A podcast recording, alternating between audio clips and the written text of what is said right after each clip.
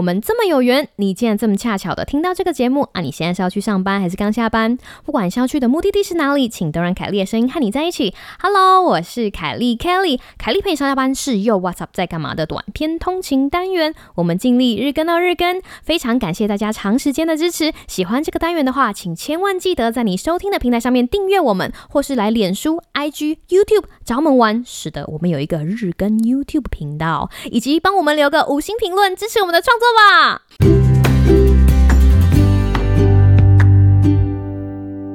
哈喽各位听众朋友，大家好啊！凯莉回来了，凯莉陪上下班回来了，拍手。事情是这个样子的哈，就是之前大家会听到，就是我们帮那个我们的干爹易美啊 做了一系列的，就是节目之后呢，凯莉呢就跑去休了大概几天的假哈，所以今天终于回来了，想跟大家聊聊有关于疫情新生活的思维。其实我的重点并不是放在大家要怎么过生活，而是希望大家能够先了解一下过疫情新生活的思维，再去想想看，说，诶，我们应该要怎么样把这个生活过到一个我们喜欢的样子。今天要涵盖的主题很精彩哦，就让我们一起听下去。最近呢，台湾进入了社区感染的阶段。我相信大家会跟我一样，都有一种资讯爆炸的感觉，就是很多很多的资讯从新闻啊、社群媒体啊、通讯软体啊，像 Line 啊，或者是你知道有的没有的，就是涌入，你知道吗？而且更恐怖的事情就是，我觉得除了传统的媒体，基本上这些资讯都排山倒海的灌注到每个人的身边，就是跑来我们身边的这些东西呢，可以简单的分为两个大类。第一个大类呢，我们说是资资讯跟知识，好，这些东西是很重要的，而且有科学背景的，或者是就是现在正在发生的资讯跟知识。那另外一个部分呢，其实是啊前人的经验，或者是别人的经验，或者是海外来的经验。所以针对这两类的东西，哈，我想要跟大家做一点就是简单的讨论。我想要跟大家分享一个思维，那就是我们每一个人，呃，尤其在抗疫的期间，我们都需要正确的防疫。知识以及资讯，那很幸运的事情呢，我们有一个非常可以仰赖的平台呢，就是卫福部。如果大家有去看过他们的网站，就会发现啊，卫福部的网站其实很多东西都整理的非常清楚。再加上陈时中部长每天有这个 全台最大的直播组，对，每天跟大家更新状况啊，更新我们应该要做的事情。所以基本上哈，我觉得在这个阶段、这个时候，大家对于资讯的掌握的透明度，或是对于必需知识的拥有程度都非常的足够。当然了，如果你是我们频道或者是凯丽佩上下班的忠实听众的话，你听我们聊 COVID nineteen 应该已经聊了呃一年了吧？是不是？我们从去年二月到现在讲了很多很多关于 COVID nineteen 的事情哈，卫教知识，我们的生活体验，大家应该对必须知道的知识已经。滚瓜烂熟，因为我们已经讲了大概两百万遍。那如果你是新听众的话，也不用担心。我跟我们频道的第二个主持人山姆呢，我们在刚进入社区感染的那个时候，熬夜做了一集精华版。也就是说，如果你很想要知道在台湾进入社区感染的情况下，你必须要拥有什么样必备的知识来保护自己的话，可以看我们的第三季第九十六集哈。对了，顺便跟大家讲，我们在 YouTube 上面也有这一集哈，大家。如果想要分享给家里的长辈啊，可以去 YouTube 上面找这一集哦。你用这一集的那个标题去看就有了，好不好？那我们刚刚讲完了知识跟资讯，第二件事情我想要跟大家讲的事情是，当你获得海量的经验的时候，这些经验对你来说到底是不是非常需要，或者是很迫切的，必须要把这些经验全部都收？因为太多了，老实说你收不完，所以有很多人就会问我说：“哎，Kelly，Kelly，你觉得这些东西我到底应该用什么样子的心态去面对它？”个人觉得这件事情其实真的非常的看个人。我为什么会这么说呢？其实是因为每一个人的生活状况，老实说都非常的不一样，有很多事情不能比较，对不对？那别人分享给你的经验，很有可能因为国情，而且当下的时空不一样，而没有办法套用在你的身上，所以很多的经验分享不一定合理，很多的比较结果也不一定会合理哈。所以我的结论就是，如果你跟我一样，就是没来由的收到很多这种分享经验，然后已经看到觉得哦很资讯厌烦，但是又很害怕 miss 什么，真的那些经验，如果真的没有办法的话，你就看看就好哈，因为它不一定会真实对你的抗疫生活产生很大的有效的影响。为什么刚刚说很多事情不能比较？就像其实疫苗也不能比较一样，其实是源自于疫苗在临床试验上面的设计。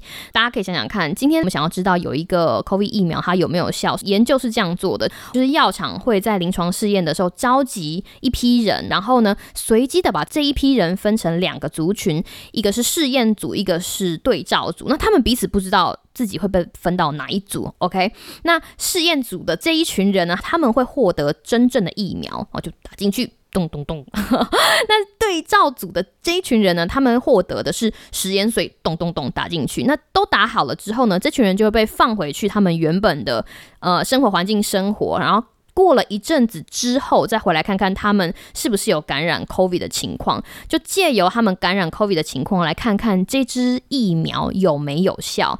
嗯，如果你觉得嗯这样子的概念很好理解的话，那我们就可以进入到下一个阶段。想想看，今天如果这个疫苗在台湾。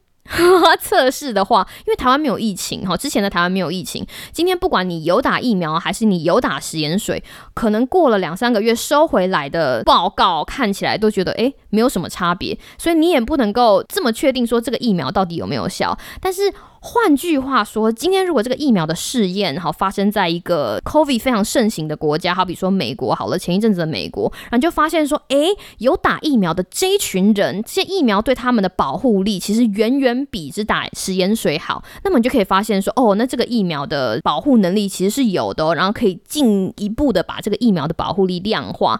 如果你这个例子也听懂了，哇，那真的很棒。那我们可以再延伸多一点点，想想看，今天如果在二月时候的美国跟五月时候的美国用同样的实验下去做的话，收回来的报告结果会不会不一样？当然会啊，因为二月时候的美国的 COVID-19 盛行程度跟五月的时候的盛行程度完完全全都不一样，对不对？所以如果刚刚这几个故事你都了解的话，你就可以知道说为什么大家都说疫苗的好坏是不能比较的。你不能说啊，你知道吗？A Z 只有七十几，但是那个 Pfizer 跟 Moderna 他们有九十几，比较棒，不一定，因为他们。做实验当下，在外面的疾病流行的程度其实是不一样的。但是疫苗最重要的事情是可以接近到百分之一百预防重症，哈，这个我们已经讲过很多次了。如果这样子的概念你都可以接受的话，我们来放到我们现在。今天台湾已经宣布了三级，有很多事情必须要做。然后你在你的社群媒体上面看到很多人跟你分享他们的经验，那这些人很可能他们住在海外，很可能他们在经历这个 COVID-19 的当下，每天确诊是，好比说像我住的地方，可能是三千人，可能是五千人，可能是五六百人，这样子的时空背景其实是不一样的。那有一些东西适用在这些人的身上，但是不一定适用在你的身上。我们再多说一个故事好了，很可能他他们跟你提供这个经验的时候，搞不好他们的国内个人的防护用具其实短缺。好比说，美国在刚开始的时候，其实买不到医疗口罩，所以那个时候其实美国的 CDC 就跟大家讲说啊，你只要布口罩戴着就好了，然后你。戴着布口罩，然后拉开适当的社交距离，那么你就会很安全。但是后来美国的口罩产能慢慢起来，或者是从海外购买到更多医疗用的口罩之后，美国会告诉美国的人民说：“哎，我们有口罩了，那你们除了戴布口罩在外面之外，里面可以再多加一层医用的口罩，这样会比较安全。”所以很多东西其实都有国情上面的不一样，在不同的时空下面会有一些不同的解释。我常常会告诉我的听众或者是我的亲朋好友说，别人适合的。东西不一定会适合在我们的身上。最重要、最重要的事情是，你要知道，他们想要把这个经验分享给你的心意是好的。但是你要知道，当你要把这个东西放在自己的身上，或者在自己身上使用的时候，背后的原因是什么？对不对？所以那些生活创意不一定会对你有用。但是不管要做什么东西，你必须要了解到那个背后的原因是什么。我觉得这才是比较重要的事情。还是跟大家讲几个故事来当例子好了。现在我已经打完疫苗了嘛，我已经打完两支。那我之前也有，我打疫苗之后就是副作用啊，我我有录了一集，然后大家如果有兴趣的话可以回去看。那现在美国的政策呢是说，如果你已经打完两剂疫苗，基本上你出门已经不用戴口罩了。大家有没有觉得嗯很惊讶？这个事情我们有时间再谈。不过政策就是这个样子哦，就是我们就遵守。不过我还是有我想要戴口罩的原因。其实因为我是一个手很喜欢乱摸脸的人，眼睛、鼻子、嘴巴，我想要你知道弄一下我的。睫毛啊，然后弄一下我的双眼皮贴啊，弄一下我的 就是 鼻影啊，所以我常常会因为想要调整这个东西，让我的手哈在脸上乱摸，这其实非常的不好，因为人体其实就只有三个开关：眼睛、鼻子跟嘴巴。我不希望自己把这个病毒开关打开，所以虽然说现在我们出门已经不需要戴口罩了，但是我还是会选择戴口罩，而且我还会戴眼镜，因为我近视嘛，所以我戴口罩跟戴眼镜的原因就是因为。除了真的可以让我的飞沫不要去影响别人之外，我另外一个目的就是希望我的手不要太过度的触碰我的眼睛、跟鼻子、跟嘴巴，所以就是这样。大家有的时候会觉得说，我们要做多一点，因为啊，反正人家都这样分享了，那我做多一点，说不定可以保护多一点。但是其实我在这里要跟大家分享的一件事情，就是做多跟做少，如果可以达到同样的效果的话，那为什么要？花额外的时间跟努力去做不一定这么重要的事情啊，所以重点是做对的事情。老实说，比做。多来的好，呃，先讲我自己的故事好了。我住在美国嘛，我们的状况从一刚开始很平缓，然后一后来到指数上升，然后到有一阵子就是然后大爆发的时候，每天都会有五六千个人确诊，然后这个事情一直持续到疫苗大批开放，一直到开放给普通民众之后，完完全全的像从云霄飞车的那个最高点一样咻掉下来。所以其实是疫苗的出现拯救了整个美国当今的状况。在这段期间，你说美国有没有？这种资讯过载的情况有啊。超恐怖，而且人越多的地方，这样子的情况越多。举两个例子好了，有一个东西还蛮疯传的，在美国的社群，就是有一个家庭医生，他就是跟大家讲说，你如果出去买了东西哈，因为病毒会附着在表面上，所以你买菜回来的时候呢，先不要拿到家里来，你可以先放在你的车库，或先放在外面放个两三天，确保那些呃表面上的病毒都已经消失了之后，再把它拿进来。那拿进来之后呢，所有的包装都要。处理好比说用酒精啦，或者是用消毒的纸巾擦拭过全部的包装，然后甚至你的蔬果必须要怎么处理，他都有讲。这样子的消息呢，在那个时候引起了一大波的流行，所以我有身边有很多的朋友，不管是美国人或者是台湾人都有照这样子的事情做。我跟大家分析一下，就像我刚刚提到的。你脸上就只有三个开口：眼睛、鼻子跟嘴巴。去超级市场买东西的时候，这些东西的表面上面就沾染了病毒。这个事情是可能的，我们不能说百分之一百不可能，是这件事情是可能的。但是你进来，你要处理这些蔬菜之前，你会不会洗手？会啊，你摸完包装之后，你要摸脸之前，你会不会洗手？会。所以，好，我觉得其实，在正常的情况之下，如果大家有一个这样子的思维，就是我要碰触我的脸之前，要把我的手洗干净，那么所有可能沾染在手上的东西，其实都不用这么。过分的花时间去执行清洁以及消毒的动作，这样大家有没有了解？所以我秉持着这样子的概念，其实我并没有做那个家庭医生推荐的事情，但是我回家都有做该做的事情，我有洗手，该做的事情我们就做最基本的、最核心的、最重要的事情，把时间花在道口上。那经过了第一波、第二波，甚至到五千个人的时候，一直到现在。我还是好好的，当然我不是说那些做的人是错，但这个是你自己的选择，你知道吗？你选择了这么做，你选择了不这么做，都需要有一个原因，让自己知道说我为什么要这么做，我为什么不这么做？哈，这个东西其实都要留给大家自己去判断。第二个想跟大家分享的一个小故事呢，就是搭飞机，因为就像山姆，哎，对了，现在山姆在台湾，Hello，山姆。山姆已经搭第二次飞机回台湾。他在搭第一次飞机回台湾的时候，那个时候我们就亲身试验了我们学习的防疫守则，就是你如果在飞机上可能会碰东碰西，对不对？但是你要。旧时，好，或者是你可能要就是你知道把眼镜拿起来挖个眼睛啊，碰个鼻子，之前都要用干洗手哈，用七十五 percent 以上的酒精干洗手，认真的搓揉二十秒之后，再碰触你身体上那些开关就好了。所以山姆基本上呢，没有戴什么头罩，也没有隔离衣，也没有买飞机椅子上面的椅套。都没有，然后他也是非常安全的回到台湾，他就是做他该做的事情哦。这一集我们也在我们的节目里面，大家如果有兴趣的话，可以去听听看。如果你之后有搭飞机的需求的话，但是为什么会有一些人他想要购买防护衣啊，他想要买椅套啊？应该是说市面上都有这些东西，这也是大家的权利跟大家的自由去购买这个东西。但是有一件事情想要跟大家分享的，就是说你会不会因为这些东西而影响到了你原本的防疫效率？什么意思？因为你想想看，在飞机上有可能会有飞沫啊，有可能也会有其他的人在那边摸来摸去嘛，导致接触感染。接触感染其实非常恐怖，就是你摸到不知道什么东西，然后再摸你的眼睛，你就中了。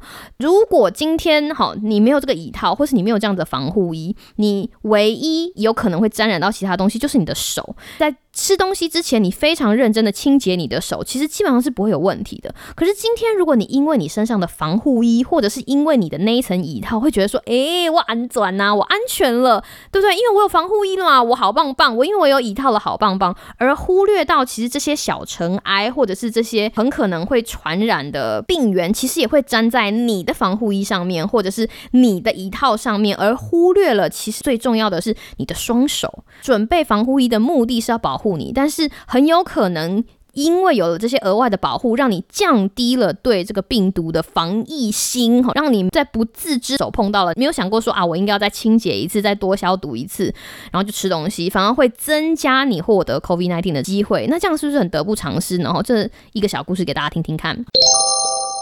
我其实很少在呃凯利培上班跟大家讲一下我自己的防疫过程。既然今天有这个时间，我就跟大家讲一下我基本上在过去一年是怎么做的。我很幸运哈，我的工作可以在家工作，所以基本上呢，我就减少我的出门机会。因为防疫其实最根本的事情就是你要杜绝这个传染源。那传染源就是人。如果你今天跟人不见面，或者是距离很远，老实说，我们都很安全。所以我减少出门。那如果真的要出门的话，就减少跟人。碰面的频率，或者是拉大跟人与人的距离。然后出门的时候呢，如果要遛狗啊，哈，就是口罩戴好，然后走的路线避开那些人多的地方。还有一件事情，我跟大家推荐，就是你只要一出门，你就要有意识的感受到你的手的存在。因为就像我刚刚讲的，我就是一个会东摸西摸的人。如果只要一出门，有的时候我就会握拳。当你握拳的时候，你就会比较感觉到你的手掌的存在，你就变小叮当了，有没有？握拳，你就会在某种程度上提醒自己说，对，我的手不能碰我的脸。要的。话也要等回家洗完手，这个也是我有在做的事情。我对我的手的存在有意识。你现在你会想说，那你关在家里是不是要买菜？当然啊。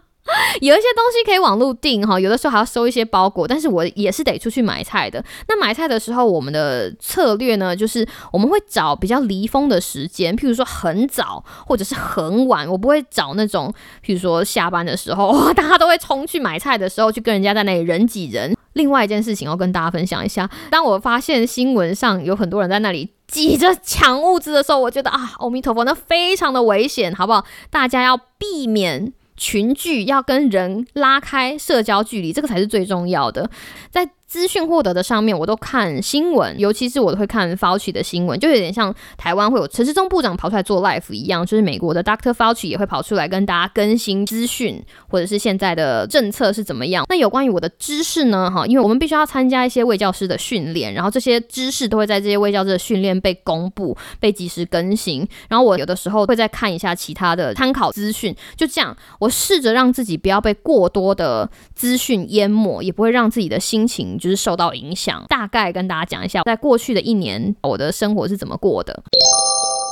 很多人都想要知道说，哎，Kelly，Kelly，现在已经进入了社区感染嘛，对不对？那我们的疫情会不会变糟？我在这里跟大家讲答案，其实会啊。今天不管是检疫能量的上升，或者是真实感染数字的上升，好，这件事情都是可预期的，所以大家不要怎么讲，大家不要害怕。因为这件事情会发生，为什么会发生？因为我们已经进入了社区感染，那社区感染就是表示说我们的感染来源是未知，所以这件事情都是可预知的。但是呢，就像我们在第三季的第九十六集说的，纵使是我们已经进入了三级，这样子的情况不一定会一直恶化下去，很有可能是会被扭转的。那会被扭转的前提是，如果大家都很努力的话，每一个人都做好该做的事情，戴口罩，每一个人都好好洗手，都遵守就是人与人之间的社交距离。哈，如果大家真的同心协力的话，要加速的把这个情况从三级推回二级，完完全全是一件可能的事情。对。大家那个 A P P 要下载起来，好不好？十连制要做起来。不过我在这里要跟大家讲一件事情，最近呢，在社群网络疯传的一个鼓励人心的话语，其实我本人对这件事情并没有这么支持。就是说，呃，我们要给世界看看台湾是如何用两个礼拜的期间从三级退回两级。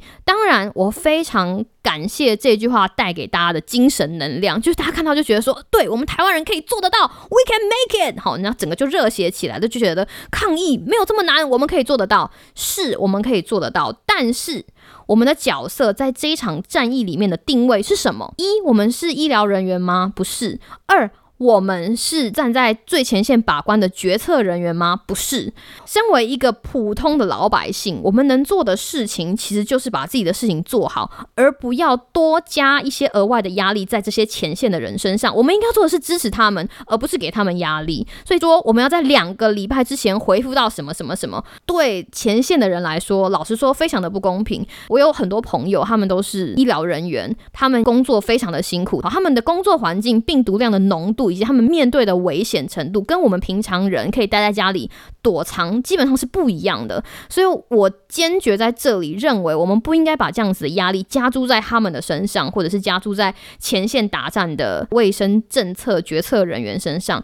这就像是有一个冠老板 跑来跟凯莉讲说：“Kelly。”这个东西我们两个礼拜之内你要把我做出来，可是其实它是一个非常困难的案子。他就告诉我说：“Kelly，你知道吗？为了我们这个组的名声，为了让人家知道我们可以做到，你拼死拼活都要做出来。”类似这样。那如果你也觉得冠老板的行为哈非常的不可取的话，那么我们身为这些辛苦医疗人员的支持部队，我们能做的事情就是保持信信心，然后做好我们应该要做的事情。你知道，不要再给他们额外的压力了，他们真的很辛苦。他们真的很辛苦。我们今天想要跟大家讲的是疫情新生活的思维嘛？你知道要有什么样子的思维呢？其实最重要的事情，我今天就要跟大家讲。但是我在我跟大家讲这件事情之前，我们先来手牵手，先来深呼吸一下，来深呼吸，好吐，好深呼吸，好吐。大家准备好了吗？大家准备好了吗？好。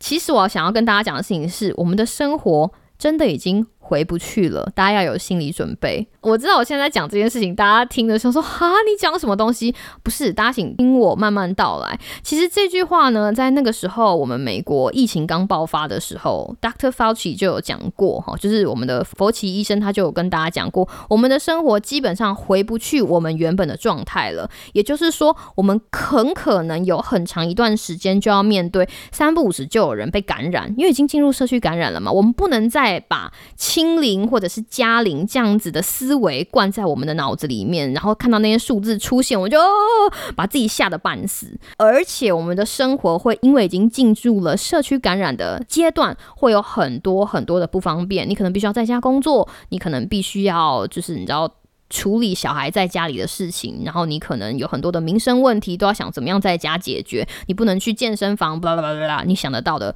我们基本上都遭遇过，但是呢，我想要跟大家说的事情是，这是一场持久战，很辛苦，没有错。但是我们台湾在这一场持久战里面占有的优势是什么？是这一出剧，其实其他的国家都已经演了一年给我们看。欧美各国，还有世界上其他的国家，他们都正在经历，或者是已经经历。举我的例子来说，好了，美国正在慢慢朝向开放的路上，但是还没有完全开放。不过有一件事情我们可以理解的是，纵使都已经开放了，个人的卫生啊，或者是防止传播这件事情，要把这个东西放在心上，它再也不是一个你知道理所当然出们就配不管的事情。所以这其实是一个持久战，而且它其实也正在缓慢的改变我们以前认为理。所当然的生活，对吧？说的白话一点，就算是美国现在已经有很大规模的释放疫苗，你说大概四十 percent 的人都已经打完疫苗了，那又怎样？是不是？那又怎样？因为美国不可能锁国，这世界上不止美国一个国家，还有很多的国家，他们没有疫苗，他们没有办法打完疫苗，而且他们的疫情还逐渐升温。你不能阻挡这些人跟美国做交流，不管在什么样子的情况上，台湾也是一样，台湾不可能永远锁国，一定会有其他国家的人想要跟台湾做交流，要不然经济啊，或者是你知道其他的商业活动会戛然停止的，很多东西都是身不由己，那怎么办？这是一场持久战，这已经变成了是一个全球人类都必须要面对的事情。所以我们要知道，我们的生活必须要在一边慢慢调试自己的新生活，同时理解到这场战役不会结束，除非全球 都找到了一个很好的方法，那就是疫苗。如果有疫苗的话，希望大家可以赶快去打哈，为全球的工位，你知道尽一份力。但是在那之前，我们能够做的事情就是了解到。我们的生活真的回不去了，然后慢慢开始微调自己的生活模式，去配合当下我们拥有的新生活。老实说，哈，从过去到现在一年以来，这并不是一件容易的事情。嗯，我不知道大家有没有发现，像我的凯利陪你上下班都是短集，我常常跟大家聊说，譬如说时间管理啦，要怎么样做行为改变啦，或者是压力管理啦。其实这些东西为什么我把它呃藏在这里面，就是因为这些东西都是。我们人在改变我们的生活，去适应现在当前状况里面最需要的资讯以及知识，对不对？所以大家如果真的有需要的话，欢迎大家可以回去听哦。凯丽陪你上下班，虽然里面教的东西好像听起来都嗯，可是它其实经过好几次的练习之后，真的会对你当下的生活有帮助，好不好？大家一起加油哦！大家一起加油。节目的最后呢，要跟大家分享一个我觉得还蛮有趣的事情。那事情是这个样子的：我们频道其实并不只是完完全全只有台湾人在听。虽然我们一刚开始主要受众是针对台湾人，但是其实我们在后台看数据的时候，有百分之八十是台湾的听众，有百分之二十是海外的听众。就像我刚刚讲的，我们频道的第一集是二零二零的二月开始，也等于是说 COVID-19 爆发的时候，我们就同时也开始了我们的频道，开讲卫教啊。开始讲个人健康啊，或者是怎么样？我们甚至在去年的四月就已经提了，如果进入社区应该要怎么办的这件事情。其实这些东西在台湾的听众来说，可能是哦，原来他们在国外是过着这样子的生活。但是对于我那百分之二十的海外听众，这就是他们的生活，这个时间轴其实是非常紧连的。怎么讲？我觉得很感动的一件事情，就是我在后台会收到一些海外听众给我们的回馈，或者是在那个 Apple Podcast 下面他们给我们留的五星评论，就是说，诶，我觉得有的时候在过生活的时候，在面对这些疫情的数字、哈确诊的数字，或者是你知道关城啊不能出去的时候呢？偶然听到凯丽陪你上下班，或是偶然听到我们的华三小，或者偶然听到我们的 SK Two 有料我被供，突然发现说，哎，我在疫情期间还可以用另外一个方法吸取新知，然后让我好像在就是你知道被这些压力啊，被这些。资讯啊，压得喘不过气的时候，找到了一个窗口，让我可以透一个气，让我休息一下。我觉得这件事情很不错，所以要写信来跟你们说谢谢。而且这样子的回馈还不止一则啊！好，我自己很惊讶，惊讶性是什么呢？是说一这个事情让全球所有的人都会很有压力，但是第二件事情是原来。大家在这个时候，如果有另外一件事情让你可以暂时的从你现在的情况抽离一下下，真的会像听众所讲的，就是打开一扇窗户，让你透透气。这个经验跟大家分享，一方面是说，如果你真的需要哦，凯利陪你上下班，我们已经有两百六十几集了，就尽管听好不好？一定会让你在抗疫的生活里面有一些新的学习。同样的，就是如果你真的有多余的时间，想想看，有什么事情你一直有兴趣但没有办法做，有什么事情让你在整个社会都对于。这个疫情非常紧张的氛围，可以脱离这样子的情况，让你可以休息。这个东西其实是一个想法，是一个进入疫情新生活的思维。希望这些经验啊，以及这些故事，都可以让大家对于如何好好把自己融入疫情新生活，有一个比较好的理解跟好的进入方法。啊，我讲了非常久。其实我今天本来还想要跟大家分享在家工作的思维，因为平常心讲，我在家工作的经验已经有六年了，有很多的东西想要跟大家分享。不一定是特别的步骤，其实是一个思维。你要怎样把你的思维跟你的心情调整到可以好好在家工作，然后不把自己逼疯哈。但是今天时间有限，所以我们会大概嗯过两天跟大家分享。如果对如何在家工作的这个心情调整有兴趣的话，不要忘记继续回来我们的频道哦。我是凯丽，希望大家有个美好的今天跟明天。那我们就下次再见喽，拜拜。